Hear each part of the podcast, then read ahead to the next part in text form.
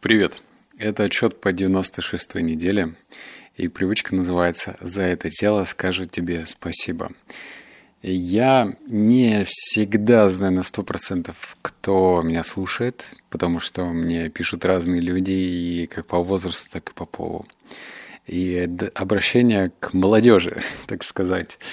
Через некоторое время ваше тело будет скрипеть, хрустеть и всячески напоминать о себе – обращение к взрослой аудитории. Вы и так это все прекрасно знаете, поэтому эта привычка для вас. Так и для молодежи, которая, ну, гипотетически должна понимать, что их это ждет, так и для нас, старичков, кому за 30. Значит, в чем заключается привычка «За это тело скажет тебе спасибо»? Давай расскажу предысторию. А, у нас бывает что-то болит. Ну, вот просто, как нам кажется, внезапно. Ой, внезапно рука заболела или ой, внезапно что-нибудь нога заболела. Вот в моем случае это э, плечо. Что значит плечо? Я как бы занимаюсь дома, и даже дома я умудрился, даже после разминки, как-то сорвать себе плечо отжиманиями. То есть я там отжимался специальным образом и, блин, себе растянул или что. Короче, что-то со связками произошло, и обычное отжимания меня травмировали. И второй случай, который я был недавно в путешествиях, и за счет того, что я ел острую пищу, у меня сильно воспалились десна. И это, как ты понимаешь, э, хоть и звучит весьма безобидно, но на самом деле очень сильно влияет на качество жизни. Во время путешествия, когда ты не можешь нормально ничего есть, у тебя болит зубы, болят десны, и тебя это практически отравляет, ты только об этом и думаешь, я имею в виду ментально отравляет. Так и с плечом. Я не могу сейчас подбрасывать ребенка, как раньше, я не могу заниматься спортом, как раньше, но, в общем, все это э, плохо. Так в чем заключается привычка? Мы почему-то воспринимаем наше нормальное здоровье, когда мы окей, как будто так и должно быть. Но это же неверно, потому что периодически у нас что-то болит. И вот эта привычка должна стать напоминанием, что когда у тебя все окей, на самом деле это не окей, а потрясающе. Итак, что я узнал? Эта практика повышает общий уровень удовлетворенности жизни. Если ты не воспринимаешь это как данное, вот почему говорят, например, что э, детям богатых родителей сложнее, потому что они все воспринимают как данное. Ну, если у них такое себе воспитание, да, вот у меня должны быть лучшие игрушки, лучшая одежда, и это как бы как данность. Как ты понимаешь, человек, который растет с такими установками, потом у него очень сложная жизнь, если он, по крайней мере, ну, сам решил двигаться. Так что мы не должны воспринимать все как данность.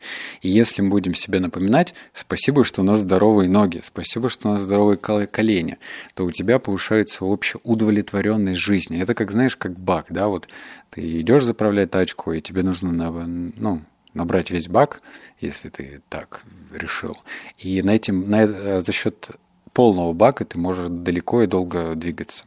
Второе, что я узнал, с самого утра ты на позитиве. Это же очень важно, потому что если ты с самого утра чувствуешь себя как кашка, хочешь всех проклинать, ну, очевидно, что ты так далеко не уедешь.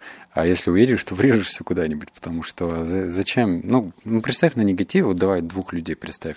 Один такой вообще бодрячком себя чувствует, говорит, какой он счастливчик, что он родился, что он чувствует себя отлично, имеется в виду, каждый день он напоминает, что он живой, что он живет, что он занимается чем хочет, или идет к тому, чтобы заниматься тем, чем хочет. И другой человек, который проклинает все, всех и себя в том числе. Вот как ты думаешь, кто из них более счастлив? И вот эта привычка тебе поможет а, э, все-таки идти в сторону первого типа людей. И третье, тело многократно э, многогранно и способно удивлять.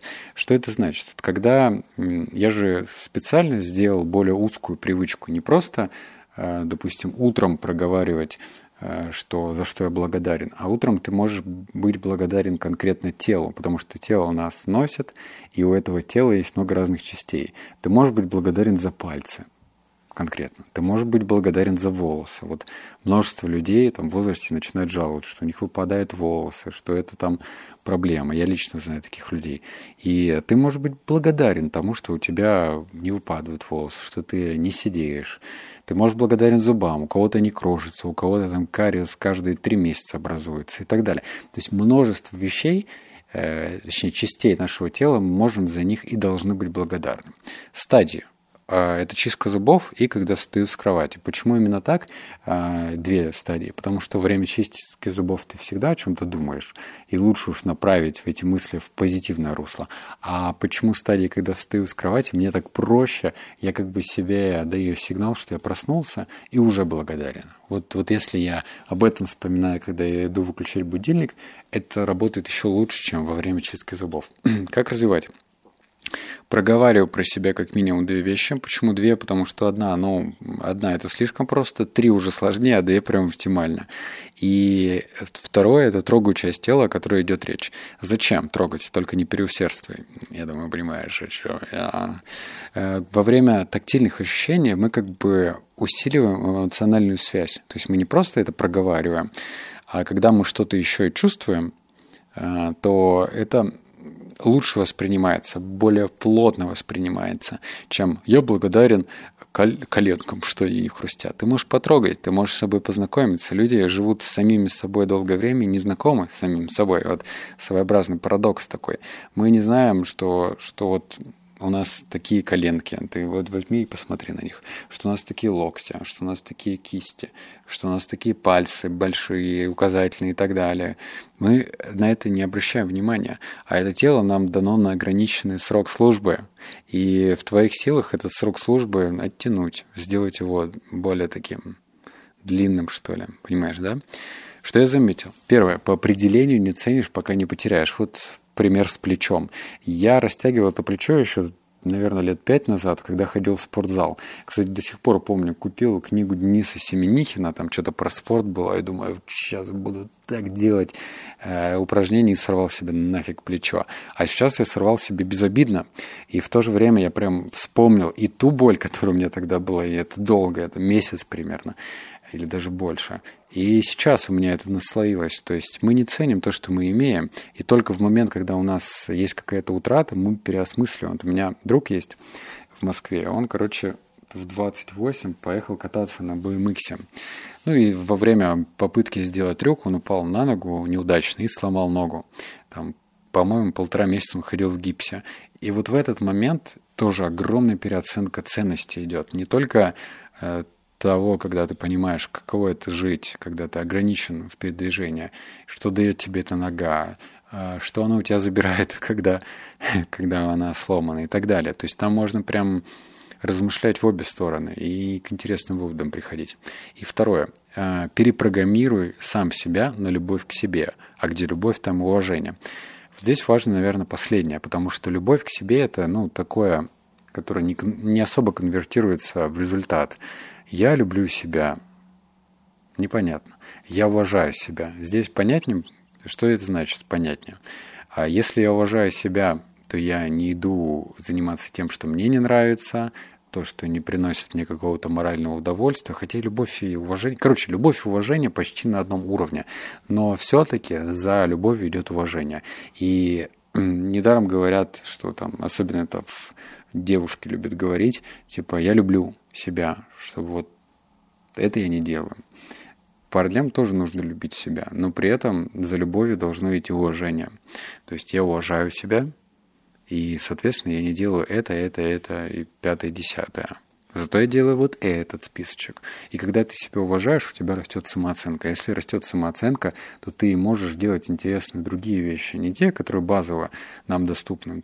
То есть я не иду разгружать вагоны, потому что я уважаю. Не потому что я принижаю эту профессию, а потому что я знаю, что я могу делать другое на более качественном уровне. И третье, вечером я настраиваю себя на мысли по быстрому восстановлению. Это, кстати, вытекающая привычка. Почему? Потому что ну, я могу свыкнуться с тем, что да, у меня там заложено какое-то время на восстановление, а могу активно в этом поучаствовать.